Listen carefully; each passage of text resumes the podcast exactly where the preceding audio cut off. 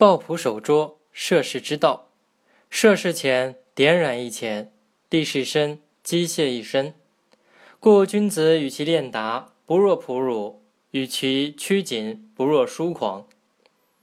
这段话的意思是说，一个刚踏入社会的人，阅历可能比较浅，所以沾染社会不良习气的机会也较少。饱经世事的人，经历的事情多了，城府也会加深。所以，君子要保持朴实的个性。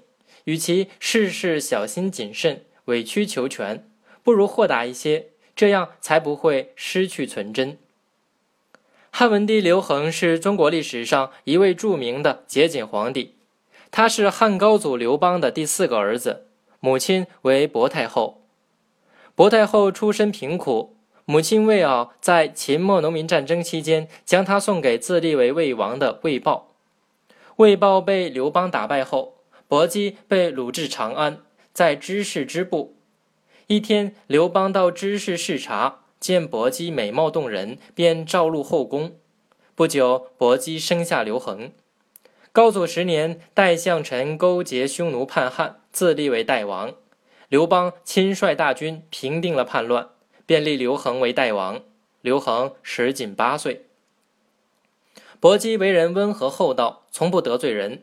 也不大与人接触，更没有权力欲望，只是一心照看孩子，过着与世无争的生活。因此，在汉高祖刘邦死后，擅权残酷的吕后并没有难为他，而是让他随儿子刘恒到代地做了代太后。稚嫩与老练常常是相对而言的，至于优劣，更不可一概而论。见多识广，老成练达。在处理世事人情方面固然十分重要，但也常常令人源于世故，淹没了率直活泼的天性。不仅自己活得很累，也使他人缺乏信任。